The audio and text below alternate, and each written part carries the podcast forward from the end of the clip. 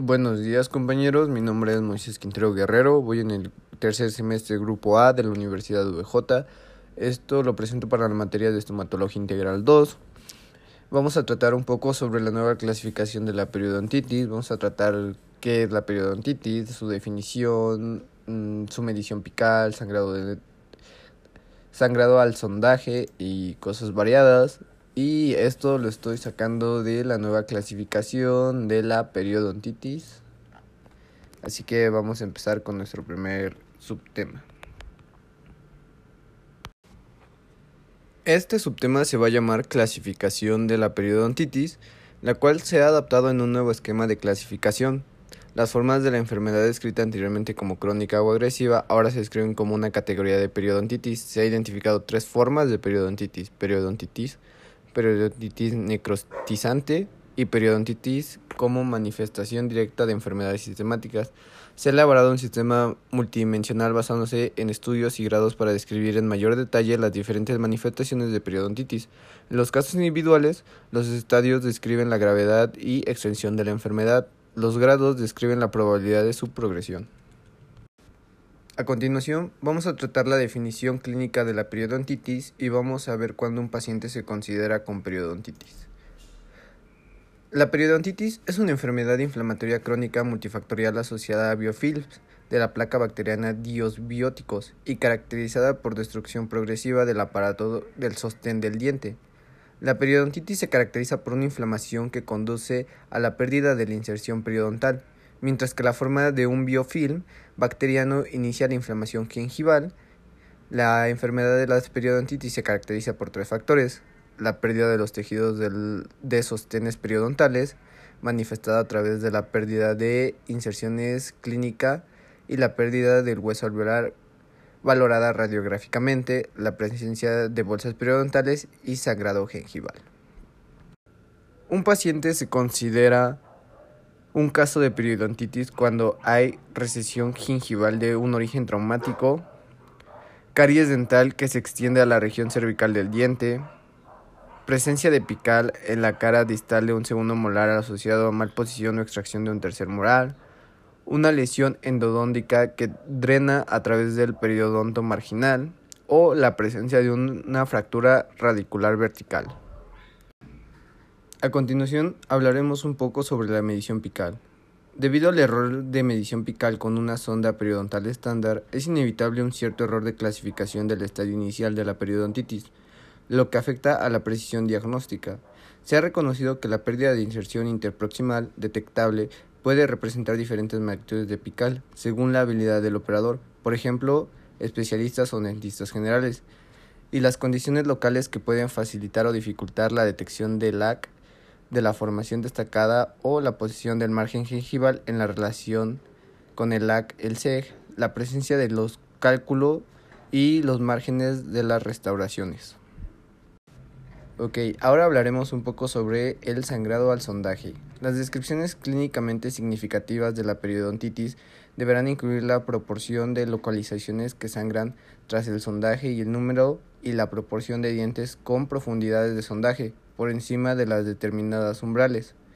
Cabe recalcar que la inflamación periodontal, por lo general medida en forma de sangrado al sondaje, es un parámetro clínico importante para la evaluación de los tratamientos de la periodontitis y el riesgo residual de padecer la enfermedad tras el tratamiento. Aún así, el SASBOP o por sí mismo no cambia la definición de caso inicial definida a través de PICAL-CAL, ni la clasificación de la gravedad de la periodontitis. A continuación hablaremos sobre la gravedad de la enfermedad. El grado de la destrucción periodontal presente en el momento del diagnóstico describe la gravedad de la enfermedad, medida por el ángulo de pérdida de la inserción o pérdida ósea dental. La gravedad tiene que incorporar los dientes perdidos de forma atribuible a la periodontitis. Otra dimensión de la gravedad de la enfermedad es la complejidad del tratamiento. Factores como las profundidades del sondaje, el tipo de pérdida ósea vertical u horizontal, la afectación de la furca, movilidad dentaria, el número de ausencias dentarios, colapso de la mordida y la mayor complejidad de tratamiento tiene que ser incorporado en la clasificación diagnóstica. De forma similar, la extensión de la enfermedad definida por el número y la distribución de los dientes con destrucción periodontal también debería ser incorporada en la clasificación. Hablaremos un poco sobre las formas de periodontitis. Basándose en la fisiopatología, se ha identificado tres formas de periodontitis claramente diferentes. 1. Periodontitis. 2. Periodontitis necrotizante. Y 3. Periodontitis como manifestación directa de enfermedades sistemáticas.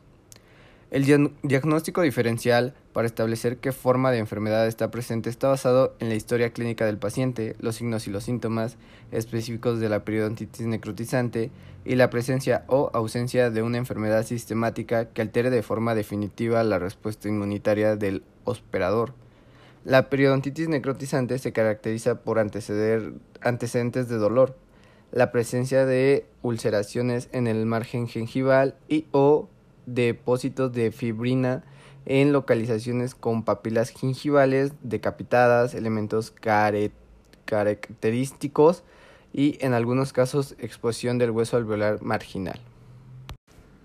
Ahora vamos a hablar un poco sobre la clasificación por estados. La clasificación por estados está basada en las dimensiones habituales de la gravedad y la extensión de la periodontitis en el momento inicial, pero añade la complejidad del tratamiento del paciente individual.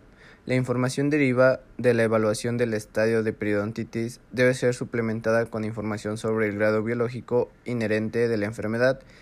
Esto depende de tres conjuntos de parámetros. Número 1. La tasa de progresión de la periodontitis. Número 2. Factor de riesgo reconocido de la progresión de la periodontitis. Número 3. El riesgo de que el caso de una persona pueda afectar a su salud sistemática. Dentro de esta estructura clasificatoria, la asignación a un estadio depende en gran medida de la gravedad de la enfermedad en el momento de su presentación y en la complejidad de manejo de la enfermedad, mientras que en el grado aporta información adicional sobre características biológicas de la enfermedad. Vamos a hablar un poco sobre estadio. En el proceso de evaluación del estadio de la periodontitis en un paciente hay dos dimensiones, la gravedad y la complejidad. La gravedad tiene el objetivo primario de clasificar la gravedad y extensión de los tejidos destruidos y dañados por la periodontitis. Esto se realiza midiendo la apical mediante sondajes clínicos y la pérdida ósea por medio de un examen radiográfico. Estas mediciones tienen que incluir el número de dientes cuya pérdida puede ser atribuida a periodontitis. La complejidad, sin en cambio, es el objetivo secundario, es determinar la complejidad del control de la enfermedad y el manejo de la función y estética de los dientes del paciente a largo plazo.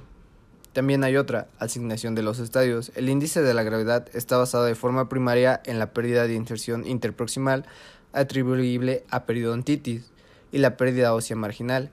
El asignado basándose en el diente más afectado. El índice de complejidad está basado en la complejidad del tratamiento del caso. Toma en consideración factores entre los que se incluyen la presencia de grandes profundidades de sondaje. Ya para finalizar, hablaremos un poco sobre los grados. Tenemos tres tipos de grados. El grado A, tasa de progresión lenta, el grado B, tasa de progresión moderada y grado C, tasa de progresión rápida. Los clínicos deben enfocarse en el grado asumiendo una tasa de progresión moderada, que sería el B, y buscar datos directos e indirectos que indiquen si hay una progresión mayor de la enfermedad que justifique la aplicación de un grado C. El grado A solo aplica una vez detenida la enfermedad.